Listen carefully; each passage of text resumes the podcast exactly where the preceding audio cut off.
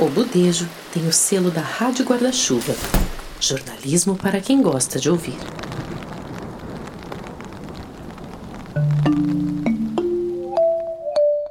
Mesmo ofuscada pelo noticiário político, a crise do coronavírus no Brasil continua longe de ser resolvida. Por isso, o Budejo dedica alguns episódios para analisar essa situação sob diferentes perspectivas. Meu nome é Luan Alencar e essa é a série Pandemia Outros Olhares. Nós aqui no Cariri, assim como em muitos outros interiores desse país, estamos enfrentando agora o nosso pior momento da pandemia, com o número de mortes dobrando de uma semana para outra. Por enquanto, o que a gente tem feito é o que dá para fazer: se trancar em casa e acreditar que eventualmente vamos sair dessa. Esse episódio é sobre planejar um futuro sem deixar de viver esse momento. Afinal de contas, 2020 é um ano a ser vivido mesmo ou é pra gente ir empurrando com a barriga? E aí é claro que para um tema como esses a gente tinha que chamar Leda Jimbo. Leda, seja muito bem-vinda de volta ao Budejo. Obrigada, gente. Boa noite. E aí, né, mais uma etapa desse período de, de isolamento, quarentena e acompanhamento de pandemia. Exatamente. E aí hoje tem uma novidade aqui, que é o Fernando Jimbo. E aí, cara, seja muito bem-vindo e já se apresente aí, já que é a sua primeira vez gravando o Budejo, né? Porque assistindo gravação já teve. É. Bom, boa noite aí todo mundo. Obrigado prazer de estar aqui. Realmente, eu já citei várias vezes, a Leda já participou várias vezes. Eu sempre, uma vez inclusive, eu fui aí também, né, na gravação. Eu e a Leda, a gente, nós somos casados, né? E, enfim, hoje eu vou estar participando com vocês aí. Obrigado aí, tô feliz de estar aí com vocês. Mas dê sua carteirada, né? Ah, tu dá minha carteirada. é, mesmo. Bom, eu sou professor de filosofia, né? Na Universidade Federal do Cariri, aqui. Estudei, fiz graduação em filosofia, mestrado e terminando doutorado. E, enfim, acho que isso já me apresenta razoavelmente. É horrível né? hora, a gente sabe, mas é, a gente faz porque a gente é ruim mesmo. E para nos acompanhar nesse papo estão aqui Carol Aninha. Olá pessoal, bem-vinda Leda, bem-vindo Fernando. Vamos para mais um daqueles episódios reflexivos, né? Eu espero que vocês estejam me escutando. Vocês estão? Estamos. Estamos. Estamos escutando. Tá ótimo. Nossa, hoje o ouvinte tá por fora do, né, da batalha que foi conseguir, mas deu certo, vai dar certo. E por fim, Pedro Felipe. E aí, meu povo? Seria legal né, se a gente fizesse um backstage do que foi essa gravação. se isso é o novo normal, cara, eu rejeito com todas as minhas forças. Ah, é porque no futuro a gente vai perceber que reuniões por conferência se resolvem. Cara, não resolve merda nenhuma. Nossa, eu daria esse dedo aqui para que essa gravação fosse a gente lá no nosso estúdio, hein? Já pensou? É isso, a facilidade cara. que seria. Mas ah, o genial é, é que isso aqui tá mostrando como é mesmo, né? Tá gravando de casa. A gente vai conversar sobre se adaptar, sobre o, o que é mesmo o, o, sentido de tempo de casa. E a gente tá com a participação de Luísa, a bebê de Fê e de Leda, que tá aí brincando com seus elefantes e bonecas. Nada mais assim, alinhado com o lance de trabalhar produzir, hum. viver em casa, né? É tudo exato, em família, exato. literalmente. É isso. Então vamos lá, vamos budejar sobre tudo isso.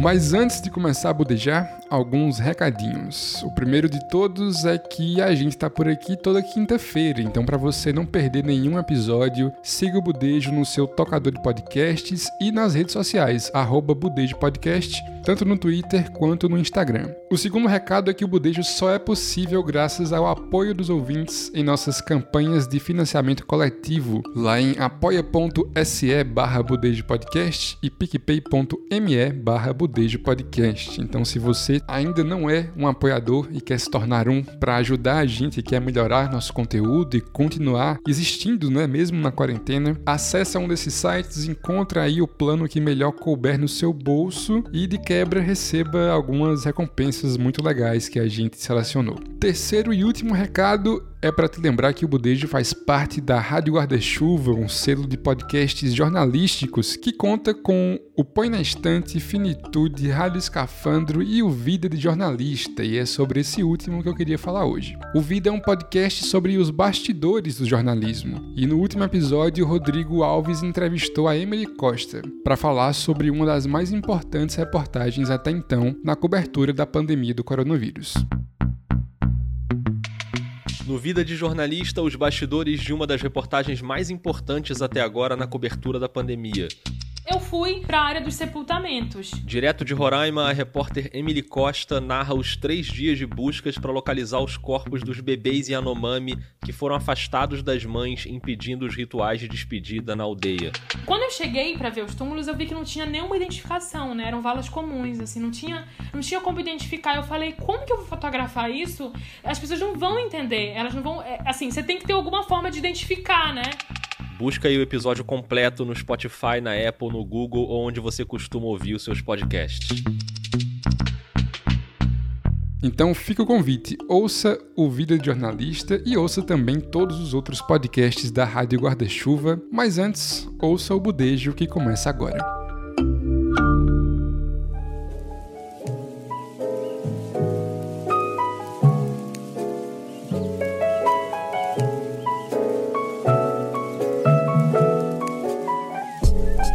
Beleza, para começar, eu queria já lançar aqui um papo que eu não sei nem se faz tanto sentido assim, mas acho que a gente pode conversar sobre ele, que eu tava conversando com o Pedro sobre isso quando ele deu a ideia desse tema, né? Que uma coisa que eu tô sentindo durante essa pandemia é o seguinte, eu sou uma pessoa muito ansiosa e em condições normais de temperatura e pressão, eu tenho muito aquela coisa que o pessoal hoje chama de FOMO, né? Que é o Fear of Missing Out, assim, o medo de estar perdendo alguma coisa, né? E isso é horrível, né? Porque é muito assim, você às vezes tá fazendo uma coisa aqui aqui agora um trabalho, mas já está pensando que você pode estar perdendo a possibilidade de estar tá fazendo um outro trabalho. E aí na pandemia acabou isso para mim assim, porque como nada está acontecendo, né, normalmente assim, acaba que por um lado isso é um pouco bom para minha ansiedade, sabe? Eu até conversei isso com outras pessoas que se identificaram com isso, assim. Tipo, é, realmente o meu FOMO diminuiu bastante na pandemia, mas aí tem uma outra, um outro lado dessa história, que eu também falei isso com o Pedro, que é essa coisa do, da inquietação, né? De você estar tá fazendo uma coisa aqui e não tá tão satisfeito, querendo já fazer uma outra. Às vezes ela é boa também, né? Pra lhe motivar, né? Pra lhe fazer ir pra frente, assim. Queria, não sei, ouvir vocês dois aí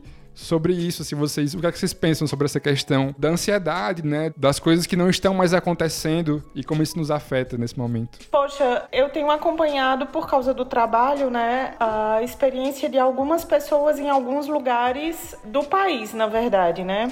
esse lance do trabalho remoto acabou abrindo a possibilidade de, de acompanhar pessoas para além do que rolava aqui no Cariri. Antes, o meu trabalho era majoritariamente atender pessoas daqui. E salvo raras ocasiões em que alguém que eu já atendia presencialmente é, mudava ou passava um tempo fora, né? Eu atendia alguém via por essa via remota. E isso abriu a possibilidade de acompanhar pessoas que estão em vários lugares do Brasil e até gente que está fora do país nesse momento.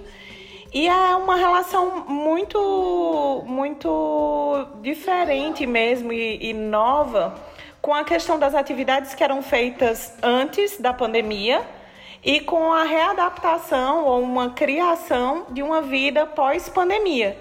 A questão da ansiedade, Luan, eu acredito que ela tipo mudou de foco, sabe? Talvez não estejamos ou as pessoas estejam menos ansiosas pelos motivos de antes o que é que eu estou perdendo, esse lance do trabalho, mas eu tenho a impressão também que essa ansiedade foi deslocada para outros campos, sobretudo a questão do futuro, do que vem, né, do que não é possível planejar agora, né? Talvez até tenha, tenha meio a ver com isso. O que por um lado é uma cobrança a menos. Por outro lado, é também um, um fator ansiogênico, porque a gente não tem como prever ou como planejar nada agora a médio ou longo prazo. Então, eu não sei se, se a ansiedade, assim, é, se esgota ou se ela se desloca, sabe? Talvez a gente esteja vivendo um deslocamento aí das nossas causas ansiogênicas. É, eu acho que essa questão da mudança do foco ansiogênico Isso eu acho que é bem colocado, isso acontece muito. Mas me parece também que a pessoa de quarentena, que está tendo condição de ficar em casa, ela talvez também passe por uma experiência de mudar um pouco a percepção do tempo dela. E o tempo ansioso, né, ele demanda um pouco uma espécie de simultaneidade, muitas vezes, de acontecimentos diversos, né, e uma certa é, antecipação meio obsessiva da, de, de uma expectativa. Né? Então é um tempo em que estão acontecendo muitas coisas e eu queria estar participando, ou eu fico antecipando assim de uma maneira muito, muito ativa. E a experiência da quarentena muitas vezes esvazia o tempo, o tempo fica um pouco parado, assim, né? Você fica meio sem fazer. É mais angustiante ou, ou muitas vezes ligado ao tédio do que, do que produz uma ansiedade. Agora, claro, tem essa mudança que a Lida falou, né? Que aí alguém que eu gosto pode ficar doente, ou como vai ser o futuro do país, ou da economia. Ou seja, essa incerteza em relação ao futuro me, me continua me produzindo ansiedade. Mas eu acho que é uma mudança no ritmo temporal da vida em quarentena, e isso também influencia muito a, esse afeto e essa, essa antecipação. Acho que o fenômeno temporal muda com a quarentena. Isso é muito importante de perceber também, me parece. A gente pediu para algumas pessoas mandarem áudios que a gente quer escutar durante o episódio. Acho que nesse tema já dá para incluir, Luan, o de Tiago, que ele falou um legal, uma reflexão legal sobre o nosso uso do tempo, como parece ter mudado o nosso, o nosso entendimento a respeito dele. Oi Pedro, tudo bom? Fiquei pensando um pouquinho depois da nossa conversa em como que essa questão do coronavírus, da necessidade do distanciamento social, alterou pelo menos a minha percepção com, a, com o tempo, principalmente, e a relação que a gente vai estabelecendo com, com a passagem do tempo, né? Acho que quando surgiu essa necessidade, essa notícia, né, esse boom da realidade de que tinha um vírus aí no, entre nós, invisível, uh, eu vi muitas pessoas falando de um pausa, uma pausa do tempo. E eu fiquei pensando se era exatamente isso ou não. Mas eu preferi pensar que era um entre parênteses, né? Um tempo entre parênteses. E eu acho que eu fiquei pensando que isso era essencial, a gente não negar que a gente estava num outro momento. Porque eu acho que a primeira saída, eu acho que não só minha, mas como de todo mundo, é um pouco fingir que nada está acontecendo e tentar reproduzir uma vida super produtiva e cheia de exercícios e rotinas dentro de casa. E eu acho que isso de uma relação muito falsa com o contexto, né? Porque acho que tinha uma negação dessa intrusão da realidade, que por mais que fosse traumática e complicada, muito angustiante, acho que ele está lidando com essa possibilidade iminente da morte na sua cara, né? A gente finge que ela não existe e o coronavírus escancara um pouco que ela está aí sempre em uma possibilidade. Mas eu ficava achando tudo muito louco quando eu entrava no Instagram e o pessoal postando, fazendo alongamento, aí fazia glúteo, aí fazia abdominal, aí fazia pudim de chia, aí comia quinoa, então era a vida mais saudável, mais produtiva, né? Eu acho que uma quarentena muito instagramável foi uma tentativa aí do pessoal lidar com isso. E o que eu pensei foi que a gente tem que ir se adequando um pouco, né? Respeitar essa intrusão da realidade, o que acontece, uh, e junto também poder pensar como a gente está reagindo a isso. Eu acho que no caso do coronavírus tem uma mudança mais objetiva, é um vírus, é alguma coisa objetiva e compartilhada, que a mídia fala, social, mas a gente pode pensar, acho que em mudanças da nossa vida, de como a gente vai lidando com a realidade, o que está dentro, o que está fora, e poder arranjar saídas que sejam nossas, né? não ficar sempre pensando, tipo, ah, mas será que eu devia estar fazendo isso?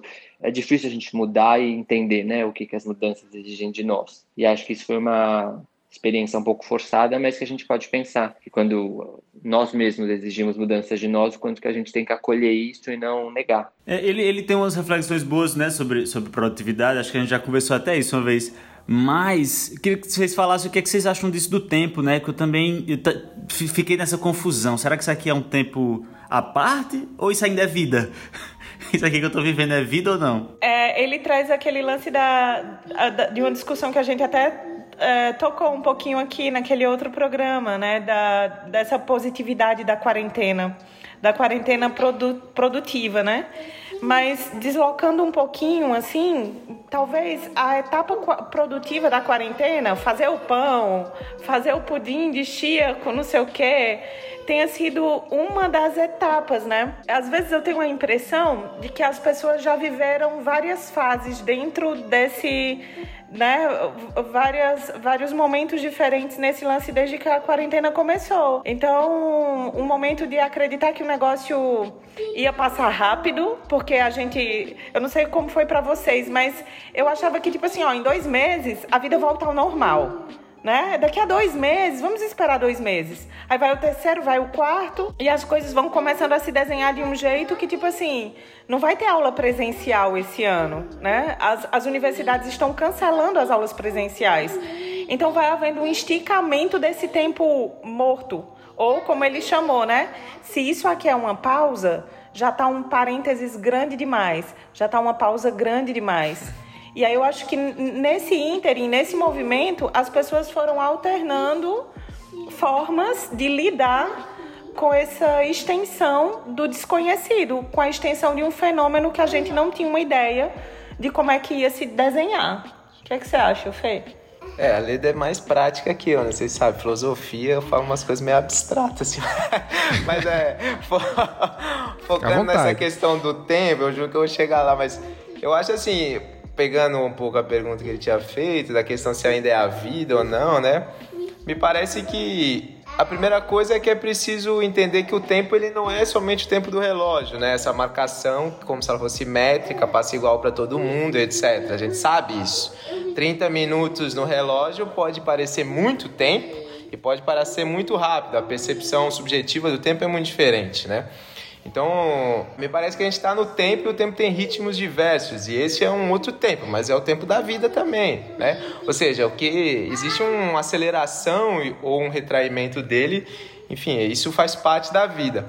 Agora, a questão central que acontece é: a gente achou que a gente estava numa situação de anormalidade. A gente estava numa situação normal, veio a pandemia e instaurou uma anormalidade. E a gente tem uma ideia um pouco estática do normal. Parece que o normal é um quadro fechado, que ele está lá para durar, etc. E o anormal, enfim, é uma exceção, digamos. Mas talvez o quadro normal ele seja muito mais dinâmico do, do que parece, né? Ou seja, na verdade não existe essa coisa de uma vida normal, estática. A vida ela tá cheia cheia de exceções e anormalidades, ela está acontecendo. Talvez a gente tenha algo a ganhar se a gente tiver um pouco uma compreensão mais dinâmica, portanto, disso. Ou seja, a gente estava num processo, instaurou uma exceção e essa, exceção ela está reconfigurando o normal, né? E esse normal ele ele está ainda em processo. A gente não sabe o quanto ele vai durar, nem quais são todas as consequências dele, etc. Então, talvez não seja interessante a gente fazer rupturas muito grandes, ou achar que realmente a gente botou tudo em stand-by, assim, como se fosse uma pausa, me parece. Eu acho que a normalidade ela tem muita mais anormalidade dentro dela do que, né, assim, do que uma oposição muito simples, acredite. Então, enfim, é a nossa vida, é o tempo da nossa vida, é o tempo em que vivemos, né? É a maneira como nós estamos conseguindo lidar com isso e a gente tem que enfrentar essa questão, né? Enfim, é, é essa normalidade está aí, ela veio aí para ficar e a gente vai ter que lidar com ela, é a nossa vida. Eu ainda queria, assim, permanecer nessa parte do tempo, é, minha gente, porque realmente é uma reflexão muito muito ampla, né? O tempo sobre essa questão é, filosófica, psicológica. E aí eu pensei aqui, né? Uma da, das, das perguntas que a gente pensou foi a questão do tempo livre. Sempre quando eu ia falar sobre o trabalho, por exemplo, que eu ia ensinar para os meus alunos sobre trabalho, eu dava o exemplo para os meus alunos que algumas tribos indígenas não separam trabalho e lazer. Para eles é tudo intrínseco. Não existe uma ruptura tempo de trabalho, tempo de lazer. E aí era muito interessante porque algumas sociedades indígenas eram chamadas justamente sociedades de lazer. E já a gente, sociedade capitalista, a gente divide o nosso tempo, né? Muito de acordo com o relógio, muito de acordo com o que a gente. a, a divisão que a gente estabelece do tempo, né? E é sempre o tempo de produtividade. A gente mede o tempo de acordo com a produtividade. E aí eu fico me perguntando: será que fora da pandemia, a gente conseguia viver mesmo um tempo de lazer? Será que era um tempo realmente bem vivenciado? Né? E agora, a gente está com todo esse, entre aspas, tempo livre, né? E mesmo assim a gente não consegue estabelecer uma, uma forma diferente, né? Ou ressignificar esse olhar do tempo de lazer e o tempo de trabalho. Eu queria que vocês falassem um pouquinho sobre isso, assim. Cara, Aninha, hoje mais cedo a gente tava conversando, eu e o Fê, e é uma coisa que a gente também já tinha colocado antes por causa dos nossos trabalhos. Sabe? Tipo assim, trabalhar com uma coisa que você gosta de fazer e inscrever o trabalho dentro de um campo da sua vida que não seja só uma relação dura ou uma relação de produtividade assim que caia no campo mais, mais mercadológico e capitalista, né? Então, sei lá, por exemplo, para o Fê, que trabalha com filosofia, filosofia não é um produto facilmente vendável, né? Não cai no campo do consumo com tanta facilidade. Mesmo o lance da psicologia, da psicoterapia, né? Acaba sendo assim outra relação, não é tão mercadológico. Então a gente já colocava meio isso, né? O, o que a gente faz é algo que ocupa nosso dia. Então, eu estudo um caso clínico, eu penso sobre um consulente, a gente discute uma teoria para isso, ou teoriza algo de ordem mais, entre aspas, abstrato, mas que cabe na nossa vida. Então, a gente estava falando sobre isso, eu coloquei isso para o Fê mais cedo. Nosso trabalho faz parte de uma vida que a gente considera que vale a pena ser vivida. Eu escolho um trabalho ou me implicar com algo com que eu tomo meu tempo e que é algo que só me cansa e desgasta e me faz sofrer, ou tem a ver com uma vida que eu escolho viver e que eu gosto de implicar com esse lance do trabalho, né? Esse lance de uma vida que vale a pena ser vivida, sabe? E de como a gente implica o tempo com o lance do trabalho ou do lazer, e eu acho que trazer tudo para dentro de casa faz repensar isso com que a gente tem gasto tempo, sabe? É, como é que a gente tem lidado com essas relações e com o campo do nosso trabalho, com as relações interpessoais, com os ajustes e com a vivência disso, né? O tempo cronológico é um, o tempo sentido, o tempo vivido é outro. A implicação desse tempo com qualquer atividade nesse momento pandêmico me parece um negócio que pesa ainda mais. Eleger, escolher, me dá a sensação de que fez com que a gente colocasse mais na balança isso, sabe? O que eu estou fazendo vale a pena? Né? Eu faria isso também em outro tempo e pelo menos para mim assim tem feito pensar muito em como talvez antes o normal, o que a gente chamava de normal, estivesse tão contaminado nesse sentido de uma vida apressada, corrida, consumida, que a gente talvez nem se desse conta do quanto as coisas passavam implicadas em uma velocidade e às vezes né, comprometidas com algo que talvez não, não nos fizesse tão bem. Né? Então, não é um elogio ao novo normal. Eu nem gosto muito desse, desse rótulo, assim, o novo normal. Porque já dá uma sensação de norma, dessa coisa que o Fê falou, estático. O normal é um padrão, quadrado, né? Dentro do normal cabe muita anormalidade. Mas, assim, um dos pontos é o normal antigo, aquilo que era norma, aquilo que a gente estava vivendo, valia mesmo a pena? A gente estava tão bem implicados assim? Era uma vida tão legal, zona, assim? Era tudo tão lindo? Sabe? Ainda dentro desse, desse assunto, seria bom ouvir o, o áudio de Celestino, porque ele falou uma coisa muito parecida, que nela também dá pra gente desenrolar outros, outras reflexões. Para além da, desse, desse cotidiano mais banal, eu queria levantar alguma, alguma questão que possa provocar a Leda a se manifestar, a comentar como é que tem sido no dia a dia dela, como é que tem sido na prática profissional dela, né? Que é uma questão que eu nunca tinha me percebido até ler um texto da, da Camila Jordan que saiu no site da, da N-1, um texto sobre, sobre esses sentidos da pandemia. E ela falava uma coisa, né? Que a partir do momento que surge a pandemia e as pessoas são obrigadas a ficar confinadas em casa, os sentidos de casa se modificam, né? É, a gente não sabe mais o que é. À medida que a rua está interditada, né? É, a gente passa a ver a casa a partir de uma outra forma que a gente não via antes. Né? Assim, isso não só no que as nossas relações domésticas é, modificaram, né? mas porque a casa é sempre o lugar para onde a gente volta depois de um dia de trabalho.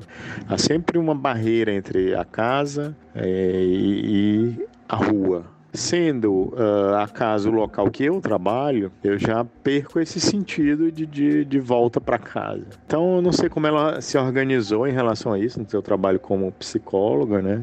Dessa casa ser a sua, o seu local de atendimento, como é que ela se adaptou a isso, né? Como as outras pessoas da casa entraram nessa dinâmica, né? E, para além disso, também os próprios sentidos de não ter esse lugar para voltar, né? Enfim, e aí você passa a se organizar é, a, a, partir do tempo, né? Assim, a partir de um determinado momento, né? Esse é o meu tempo de trabalho, esse é o meu tempo de lazer. Claro que ele é muito confuso, ele é muito cinzento, né? Mas pelo menos no meu caso, eu tive que a gente está com uma pandemia também muito longa, né? Um isolamento já muito longo, já vamos para quatro meses, então a gente tem que dizer que teve várias fases. Né, disso. Então eu tive fases realmente de ter um tempo completamente louco, assim, de ah, eu tô tomando café da manhã às 5 horas da tarde e tô indo jantar às 7 horas da manhã e depois vou dormir. Depois não, depois fui me tentando voltar a ter um fuso horário mais é, próximo do que era antes, né? Não que ele fosse também muito normal, mas enfim, não era essa coisa doida que chegou a ficar no começo da pandemia, né? Teve momentos muito bonitos de, de ver o dia amanhecer, cara, assim, porque a gente, eu não sei, eu sou de um eu sou mais velho que você, sou de uma geração mais mais velho, né? Então eu já não tinha muito tempo essa experiência de virar à noite, né? Assim, e ver o dia amanhecer é muito bonito, assim, sabe? Assim, é... e aí depois eu fui adotando outros hábitos, assim, de dormir, botar o despertador para bem cedo, para eu ver o dia amanhecer, porque eu moro num lugar que tem uma vista muito bonita do amanhecer, e eu fiquei com esse hábito também de acordar uma coisa meio louca, bota o despertador para 4 horas, para quando dá 4 e meia, 5 horas, é, eu ver aquele céu laranja, né? Cara, é, quando eu escuto algo assim, a primeira coisa que me atravessa é eu gostaria de ter vivido esse descontrole. Eu não sei se tu também, Fê. Porque assim, nós, é, é, nós não tivemos essa opção, né? O lance de, tipo, almoçar às sete da noite e, e ver o dia amanhecer e no outro dia, né, começar o dia já às três da tarde foi algo que não, não, não rolou aqui, né? E assim, em alguns momentos eu até senti a vontade de ter tido essa possibilidade. Se a gente parte desse lance de que a, a quarentena, ou dentro do tempo da quarentena, e o Celestino falou isso muito bem. Já couberam várias fases, sabe? Talvez essa fase assim do desgaste ou do cansaço. Aí vamos lá numa vida saudável, para quem tentou, né? Até fizesse parte da tentativa de, de calibrar a relação com essa nova dinâmica, né? Ou, ou com as coisas que iam acontecendo. Então, o lance de ter uma criança em casa eh, nos obriga, de certa forma, a estabelecer horários fixos para as refeições né, a estabelecer horários melhores para dormir e acordar.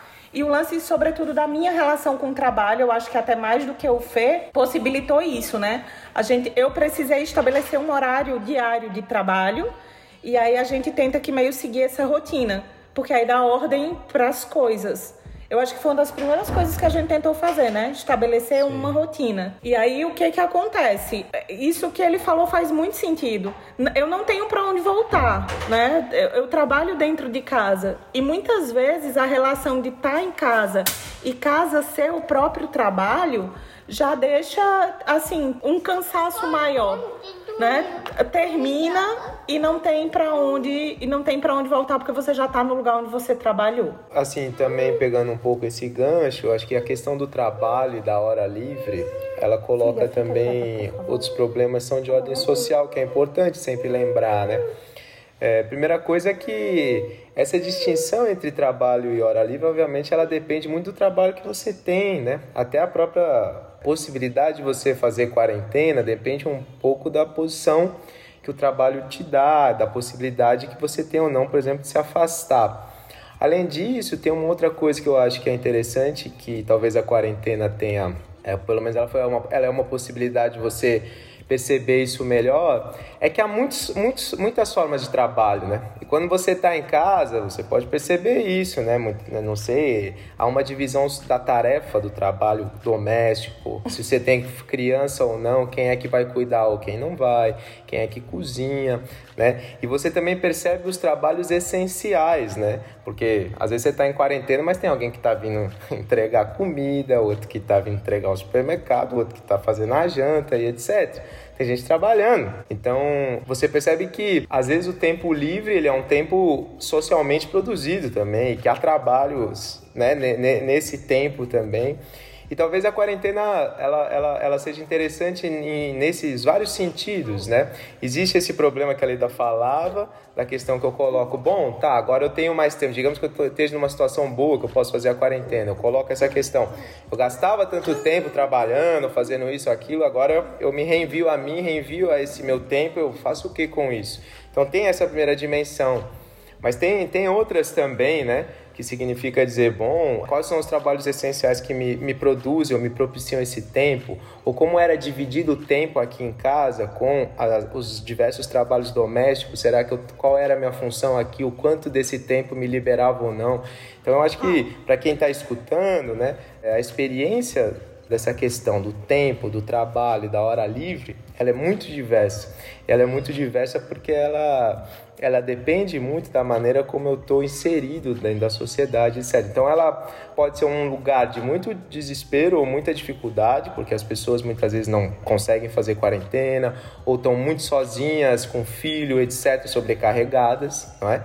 Ou ela pode também ser uma chance de uma pessoa que está com mais tempo perceber tanto do ponto de vista da sua vida, né, do seu tempo de vida, do que eu fazia do que eu posso fazer, ao mesmo tempo perceber esse tempo social do trabalho, né, que a gente queira ou não, a gente está sempre participando dele. Eu fico pensando que para conseguir trabalhar, para organizar a minha relação com o trabalho, a gente contava com uma, com uma equipe de apoio, né? que foi retirada assim que a quarentena começou.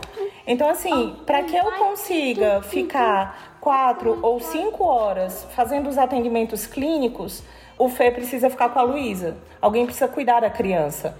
Né? Então, a gente acabou juntando as funções domésticas com o trabalho formal e tendo que estabelecer uma dinâmica de divisão dessas tarefas que nem sempre é fácil. E assim, fica claro, tanto eu ia dizer buraco, mas é meio que um buraco, né? Das funções cotidianas das pessoas, de ter uma pessoa que vem para fazer uma faxina né? De ter uma pessoa que cuida de uma criança enquanto eu e Fernando trabalhamos, né? Então muda a relação de percepção também com a dinâmica anterior e com as funções que cada um desempenhava. Porque agora não tem alguém que faxina a casa. Agora não tem alguém que fica com a Luísa e que é contratada para ficar com a Luísa. Não tem escola. Não tem a escola da Luísa onde ela passava a manhã inteira, né? Então é, refaz toda a dinâmica. E assim, é, até por isso eu acredito que algumas pessoas não conseguiram ficar sem, sem, sem funcionárias. Como imagina uma, uma mulher que tem três crianças, né? Um esquema formal de divisão de trabalho é, doméstico e de trabalho fora de casa, tendo que dar conta de três crianças, por exemplo. É outra, é outra realidade, né? Aí a gente, assim, tá falando da experiência de quem com, com o tempo do é trabalho, né? A gente tá falando da experiência de, de quais pessoas. E eu tenho visto muito esse lance da vida instagramável também e de uma certa solidão ou de como a tecnologia tem preenchido também o tempo das pessoas que estão mais sozinhas na quarentena, né? Não, não tenho filhos, né? Ou moro sozinho. Aí também são outras questões e outras implicações. O tempo do ócio, o tempo vazio, o passar do tempo muda também e a experiência é de outra ordem. Mas uma coisa eu tenho, uma coisa eu tenho uma, a impressão assim e eu acho que eu formalizaria. Ninguém está conseguindo produzir como antes. Ninguém está conseguindo é, se relacionar com aquilo que fazia é, do mesmo jeito que antes. Eu acho que outra coisa que eu tenho sentido, e aí assim, com inúmeras ressalvas, até antes de falar, para não parecer que é um agradecimento à quarentena, porque não é um agradecimento. Mas assim, é uma coisa que eu tenho conseguido fazer mais é a coisa da aceitação de, por exemplo, não conseguir ter um dia produtivo, não conseguir fazer as coisas que eu tinha planejado, mas eu ficar bem comigo mesmo de dizer, não, beleza, tudo bem não ter conseguido fazer o que eu queria hoje, porque eu penso, cara, coronavírus, pandemia, quarentena, a gente tá todo mundo isolado. Por que, é que eu tô me preocupando tanto se eu não conseguir ser produtivo hoje? Eu acho que isso é uma coisa que, de alguma forma, me ajuda, entre aspas, a lidar com esse tipo de situação, que a gente fala muito, independente de quarentena, né? A gente já falou muito com Leda sobre isso, assim, de aceitar dias ruins, de aceitar momentos difíceis que fazem parte da vida, né? Acho que hoje, é, pelo menos nessa questão né, da produtividade, do, do, bom, do bom humor, tipo, um dia que você não tá de bom humor e tudo tá horrível, e você pensa, Não, tudo bem, tá tudo horrível, né, assim, para mim, porque a quarentena tá aí. Né? Não é um problema só meu, né? E eu não sei se isso é uma coisa meio de privilégio, porque como eu tava falando para vocês, eu tenho esse privilégio de desde o dia 15 de março que eu tô isolado dentro de casa, assim, porque eu trabalho de home office já, então não tem esse problema, né? É, e aí eu consigo me permitir ver esses, entre de novo, muitas aspas, lados positivos, né, da situação, de que, tipo, bom, pelo menos tem essa, esse escape aqui, né? Essa justificativa, não sei. Eu consegui migrar o meu trabalho para o formato remoto. Custa uma adaptação, mas eu consegui migrar o meu trabalho para o formato remoto. As aulas migraram para o formato remoto. Projetos novos aconteceram no formato remoto. Sim. E hoje, conversando com uma, com uma amiga que é psicoterapeuta em Florianópolis, a gente estava falando exatamente sobre isso. Né? A gente tem conseguido conviver e estabelecer um lance atual de, de contato e trabalho com pessoas que são da, das cinco regiões do país. Né? A, gente, a gente criou um projeto novo de, de gestalt terapia com uma vertente política e clínica e assim que a gente lançou a primeira edição, a gente fechou a primeira turma de discussão para os seminários em 24 horas. E aí a gente já está na segunda turma e já tem gente procurando a terceira. E quando a gente abre a sala do Zoom, essa, a sala comporta até 100 pessoas. Então, tem 100 pessoas do Brasil inteiro discutindo o mesmo tema, né, que tem a ver com o nosso trabalho, numa perspectiva política, racismo, né, violência contra a mulher, a questão do gênero, que é do país todo. Então, não é um elogio à quarentena e não tem nada lindo assim numa pandemia e no momento em que a população está morrendo em massa sob a omissão do governo. Mas, ao mesmo tempo, nos abre o campo de pensar assim, o que é, que é possível nesse tempo e quais são as coisas também, ou as brechas, que, de possibilidades que se abriram e que talvez a gente não tivesse enxergado ou não tivesse vivido se a gente tivesse no formato anterior. Né? Em contrapartida, certamente há uma grande parcela da população que não conseguiu ter a mesma, a mesma sorte ou a mesma possibilidade de ajustamento. Né? Entregadores, donos de estabelecimentos comerciais que têm um alcance restrito. Então, quantas pessoas precisaram fechar seus negócios, reduzir seus quadros de funcionários? Quantas pessoas dobraram sua carga de trabalho, né, para conseguir dar conta de um novo funcionamento e de uma nova ordem social que se ajuste às necessidades de, por um lado, quem consegue se manter em isolamento e ajuda todo mundo, porque se você se isola, você não está cuidando só de você. Conseguir manter o isolamento é um lance de responsabilidade social também, mas que não é possível a todo mundo. Então aí o que, que acontece? Tem outra parcela da população que está exposta, tem outra parcela da população que está né, ocupando funções que são extremamente pesadas nesse momento. Eu acho que a gente teve uma, um reordenamento aí também da, da dinâmica dos postos, dos lugares de trabalho, né, das formas de trabalhar. E enquanto para algumas pessoas se abrem novas possibilidades, para outras certamente há um estreitamento e um lance assim muito mais difícil de viver. Queria que a gente encerrasse com áudio de outras pessoas falando sobre costumes delas que elas querem manter pro resto da vida, assim pra gente pensar numa perspectiva do futuro, né? Então, assim que as coisas vão sair, assim vão mudar de, de alguma forma. Mas pegando um gancho do que Luan estava falando ainda também, eu fico pensando em como fazer o olho brilhar nesse momento, tá entendendo? Fazer fazer coisas que deem sentido porque eu também fico pensando que essa vida anterior a isso tinha tantas distrações. Se fosse a cerveja no fim de semana, fosse a transa do fim de semana, fosse a praia do fim de semana, alguma coisa assim. No dia que, que lhe dava um, um, um, um preenchia os vazios, tá entendendo? Tu até falou, né, Leda? Assim, forma de lidar com o ócio e de tempos de vazio. Porque tinha, tinha diversas distrações, não que essas coisas tivessem ou não sentido, mas hoje não tem, não tem nada, nem que sejam coisas, coisas que só preenchem nosso tempo. Então acho que é um tédio muito grande ou uma monotonia e você se depara com uma parede, você próprio, e não tem o que fazer. É por isso que eu fico me perguntando o que é que você faz com esse tempo, assim, de que forma isso pode ensinar alguma coisa pra gente pôr em prática na vida. Pedro, quanto disso que tu tá falando tem a ver com a supressão da possibilidade de companhia humana? Exatamente. Quanto isso, assim, da, desse estreitamento da relação com o tempo acaba tendo muito a ver com o estreitamento da possibilidade de estar com pessoas, de fazer coisas junto com pessoas. Né? Porque nós fomos, nós fomos extremamente suprimidos disso também, né? Retirados de um contexto de convivência que antes era muito, muito bacana e muito rico.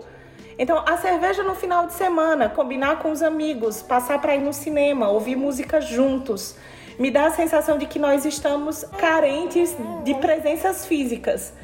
E esse lance da, da mediação por tecnologia, como a gente está fazendo agora, né? A gente está se vendo, mas é um campo de virtualidade, não tem corpo, não tem aquela coisa da presença, do contato, né? E o quanto, talvez sem saber, a gente já está aguardando uma expectativa, porque quando isso, certamente coisas da tecnologia ficam. A gente vai precisar mediar muitas relações via tecnologia agora. Elas não irão embora.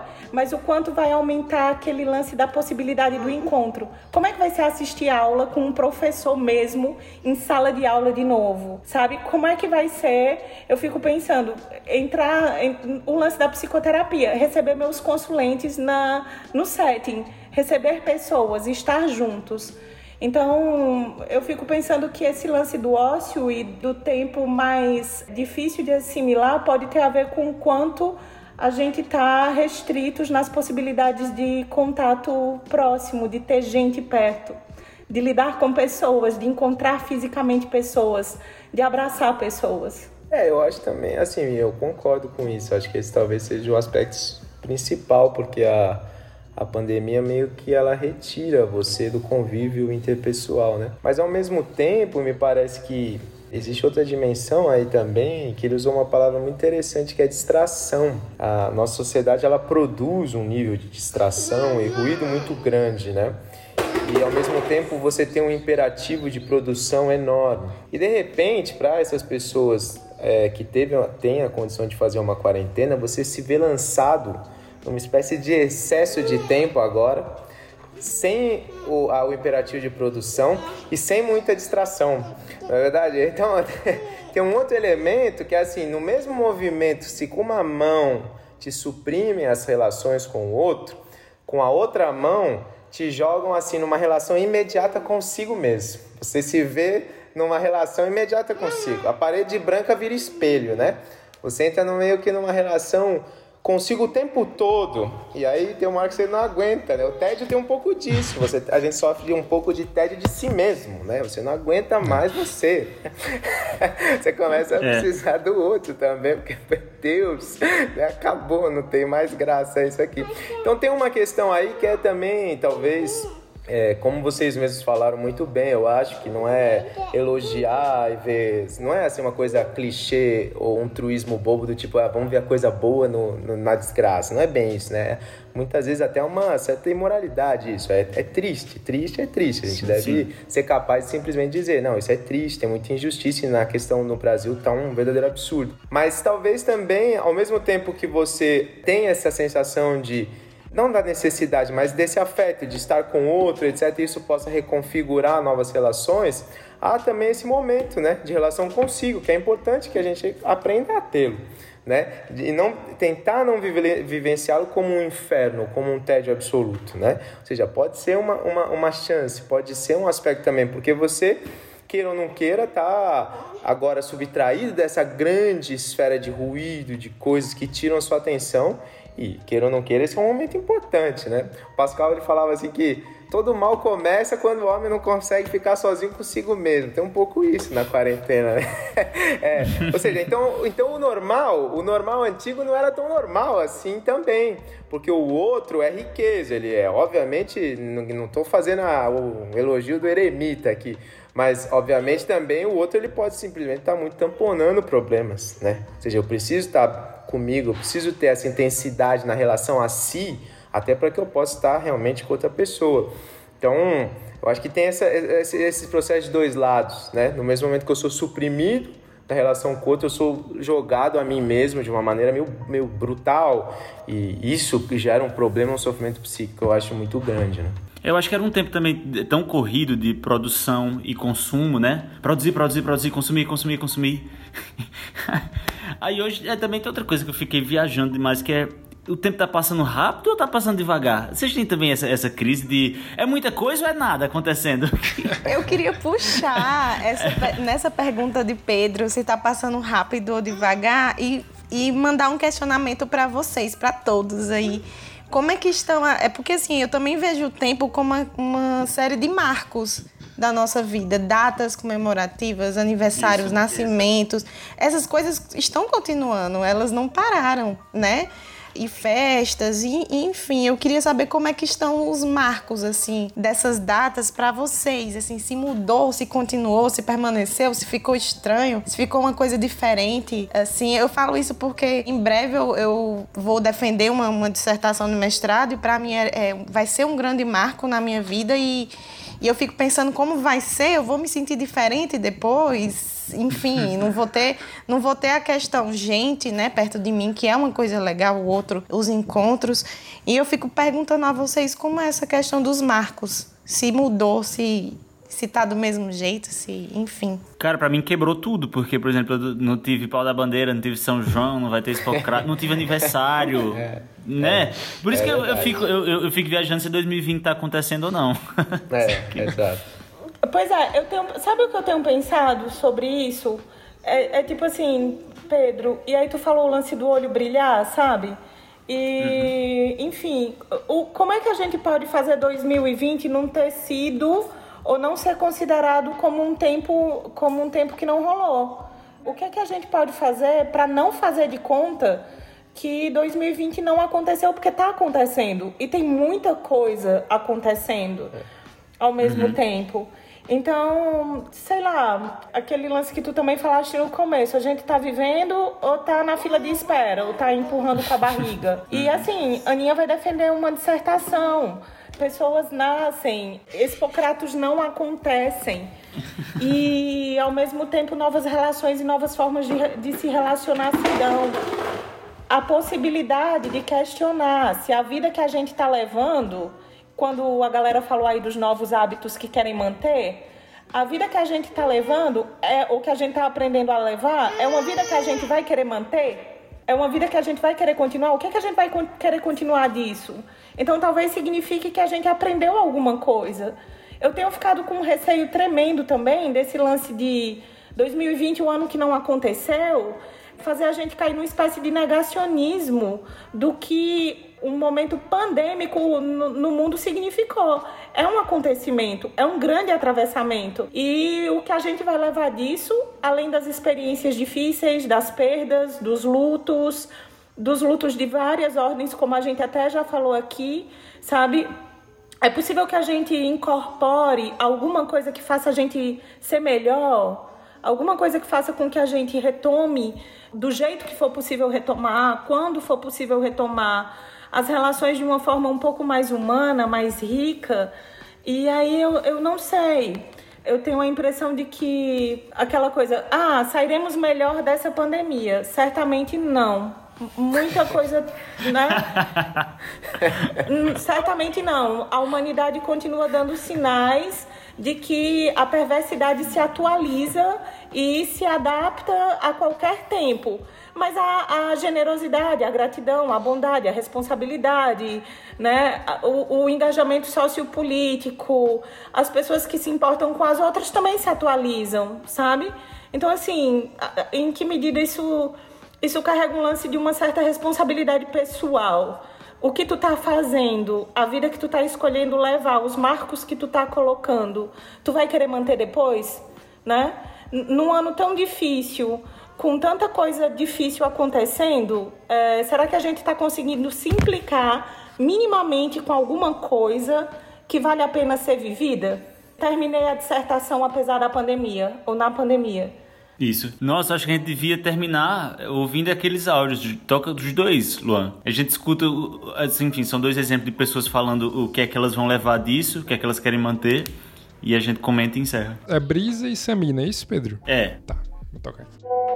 Assim, né? Tem umas coisas meio básicas, assim, de higiene que eu acho que vieram para ficar, né? Tipo álcool no borrifador, ah, os sapatos do lado de fora da casa, eles já ficavam né, na entrada, mas agora é, essas regras de higiene estão mais rígidas e eu acho que eu vou acabar mantendo. Tem o lance dos meus pais, que antes a gente só conversava umas coisas assim bem práticas e que agora a gente conversa assim mais coisas sentimentais, sabe? Abre mais assim o coração. Eu não tinha essa relação com meus pais antes, de amizade assim, sabe? Tá mais parecida com isso agora, nesse momento. Tem o lance de cuidar da cabeça, né, da saúde mental assim que não era tão prioritário e que eu acho que vai ficar, né? Porque sei lá, a gente acaba se cuidando, se olhando mais e esse autoconhecimento ele não vai embora depois. Eu espero que ele não vai embora depois, né? Pelo amor de Deus.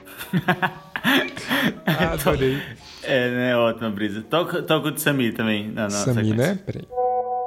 Eu fazia aula de pintura nessa quarentena e eu já tinha produzido alguns, vários quadros. Quando veio a quarentena eu parei total. O isolamento, eu não tinha o costume de pintar em casa. E aí eu comecei a fazer umas aulas de desenho com meu professor de pintura para focar em habilidade de desenho. E aí está virando um hábito. Estou tirando um tempinho para poder desenhar. E aí comecei a desenhar pessoas, começo a desenhar partes de rosto de pessoas, desenho amigos meus, familiares. E finalmente, nesse período de quarentena, eu tinha antes da quarentena eu tinha acabado de começar a fazer Muay Thai, só que a academia fechou, né, no isolamento, e eu até tentei fazer alguns movimentos em casa de Muay Thai, tentei fazer alguns exercícios físicos, mas esse foi um hábito que não rolou para mim. Eu estava começando e foi cortado subitamente, até agora não voltou ainda. O de Sami eu gostei porque ele falou de uma coisa que começou a fazer aula pelo Hangouts de desenho e desistiu da de Muay Thai. um exemplo do que de- tudo bem desistir. Não, eu só tenho duas coisas a acrescentar aqui. Primeiro que Brisa é a ouvinte que eu acho que todo mundo que tem podcast devia ter como ouvinte, porque é incrível. Ela quem faz, lei dela, quem faz aqueles videozinhos Com trecho com trechos, né? que ele já fez um com tu falando, não sei se tu lembra. Lindo! Lindo, né? Incrível. E Sami, eu espero um desenho de todo mundo do Budeja aí. pra- Ah, é verdade. verdade. Espero receber esse desenho. É. Não, eu queria mencionar uma coisa que Brisa falou, que foi o mais forte pra mim, foi o fato da, da relação dela com os pais ter, agora, cara, a essa altura da vida, ter furado um negócio assim, né? E que pra mim é a mesma coisa também. A obrigação de estar em casa o dia inteiro e de repente a, a, a conversa entrou em um, um nível de intimidade que nu- nunca tinha entrado. É, eu acho que esse exemplo, que é um exemplo concreto, ele, ele toca num ponto que até ia, assim, juntando os dois temas, a questão do, dos marcos anterior também, que ele, ele tinha dito uma coisa que eu acho interessante, que é assim, bom, mas será que tá, esse ano não aconteceu, né? A lei da falou, a gente não pode negar, esse ano não aconteceu, etc, né? E isso é muito interessante, porque é quase um paradoxo, uma formulação meio paradoxal, que seria mais ou menos dizer assim, muitas vezes a gente tem, as pessoas vivem anos e anos, né? Chega lá no final do ano, tem aquela retrospectiva, né? Um monte de coisa aconteceu, um monte de coisa. Gente, né? Tem uns anos que a gente tá em julho, assim, a gente fala, nossa, imagina a retrospectiva desse ano, tem muito acontecimento, etc. Ou seja, muita coisa acontece, mas muitas vezes e esse é o paradoxo, muita, muita coisa aconteceu, mas nada aconteceu. A pessoa continua na mesma, não é verdade? A gente, na verdade, só deu um jeito de, de alguma maneira, prolongar a nossa vida, os nossos hábitos, que são quase inerciais, digamos, né? As relações, elas não se transformam e etc. Me parece que tem o paradoxo ao contrário aqui, que é retrospectiva desse ano, é só coronavírus, nada aconteceu. E exatamente aí onde nada aconteceu, alguma coisa realmente aconteceu. Para você ver que loucura que é a sociedade. Nesse sentido, você tem uma paralisação, parece que você não vai, não vai acontecer nada, e isso, na verdade, eclode de uma maneira violenta, a ponto que ninguém mais tem a mesma vida do que tinha quase cinco meses atrás. Ou seja, aqui nada aconteceu e tudo aconteceu, digamos. Ou seja, tem algo interessante, ou seja, quando tudo estava acontecendo, mas era dentro de uma, de uma linear, de uma sucessão normal, a, a moça ela, ela tinha uma relação com os pais que nada acontecia lá. E bastou parar de acontecer as coisas que a relação com os pais voltou a acontecer Aham. agora em outro Aham. nível. Ou seja, existe Isso. um paradoxo muito interessante aí, que a gente tem assim uma certa visão muito é, po- positiva, não no sentido de felicidade, bom, nada, positiva assim, muito objetiva. Parece que só acontece quando acontece algo mesmo, não é verdade? Mas muitas vezes não acontecer produz um acontecimento ainda maior. Esse é o paradoxo e é uma coisa interessante. Eu acho que a pandemia está mostrando isso é, todos os dias para a gente. Numa sociedade onde há um imperativo da ação, do, da produção, quantas tantas vezes se falou aqui, ou seja, o imperativo de que haja distração e acontecimento o tempo todo, uma lacuna, um repouso, um espaço, um tempo aberto simplesmente, eles são às vezes a condição de possibilidade para que algo realmente possa acontecer. Então, né, o que não significa que são coisas boas ou, ou ruins, é, algo acontece e como algo que acontece, ele traz os seus perigos, traz suas ambiguidades, né? Mas eu acho que isso também está muito em jogo agora, né? Esse ano parece que nada está acontecendo e é exatamente por isso que ele é o ano mais estranho, né? E, e que marca de uma forma mais impressionante o, o, próprio século 21. Ele é o que mais aconteceu de certa forma. Então isso é uma coisa para a gente pensar. Né? É demais, demais. É isso, né? Ah, meu povo. É louco, né? Deu, deu meu... Eu falei que era meu paradoxal. Não, é demais. Eu tô pensando, eu tô com inveja de Luísa, que vai crescer nesse ambiente aí com essas conversas o tempo todo de Luísa e fala, cara. Poxa, eu lembro. As caras pensam, mano, o que, que esses caras estão falando? não chega, cara, não, mano. Poxa, lembra do que eu falei no começo? A, a coitada tá tendo que conviver só com nós dois. ela tá sem escola. Outro dia ela pegou a mochila e falou: Vou pra escola, agora tô entendendo. Fugindo. Eu sei que tem muito ouvinte do Budejo que faria tudo pra estar no lugar de Luísa, ouvindo. sim, sim. Né? Esse lance do Sami, é Sami, né? O moço do, do desenho e que não rolou o Muay Thai. É, é. É. Eu, eu achei super, super interessante também, porque assim, ele atualizou a relação com o professor. Ele para de pintar, mas ele começa a desenhar e ele desenha pessoas. Aí eu me lembrei do vídeo da, da Brisa, que me emocionou profundamente quando eu assisti. E é um vídeo ao mesmo tempo muito solitário. É ela né? É o café uhum. sendo passado. É. é a visão da rua. Então é meio aquilo que o Fê falou, né? É tipo assim, no momento em que eu sou mais suprimido da companhia das pessoas, talvez eu estabeleça uma relação mais verdadeira comigo mesmo, né? O que é que uhum. eu tô uhum. levando de mim nessa quarentena? E talvez assim, tem gente fazendo yoga e pilates pelo Google Meet, né? Pelo Zoom. É, uhum. Então, dá para fazer. Tem gente fazendo crossfit pelo Zoom. Então, assim, talvez ele realmente não quisesse mesmo fazer Muay Thai, saca? Talvez é, esse imperativo é. fosse mais social do que pessoal. Porque o desenho Sim. ele tá fazendo, né? Uhum. Porque uhum. o desenho ele começou a fazer, ele pintava. E o Muay Thai eu não continuei, eu experimentei, mas não deu. Talvez não tivesse dado como qualquer outra atividade que a gente começaria, né?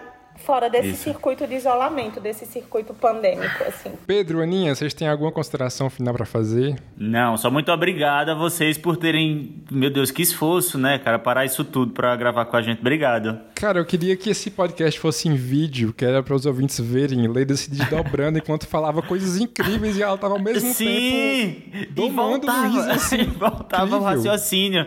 E o raciocínio lá, incrível, incrível. Não, vocês dois, obrigado por estarem aqui. Não, mas obrigada aí, gente. E foi bom assim, porque quando o Pedro Felipe falou e tal, eu fico pensando que as minhas conversas com o Fê, eu já tinha dito isso pra ele. Eu acho que as nossas conversas já renderiam meio que um lance meio podcaster, assim, porque a gente fica conversando coisas.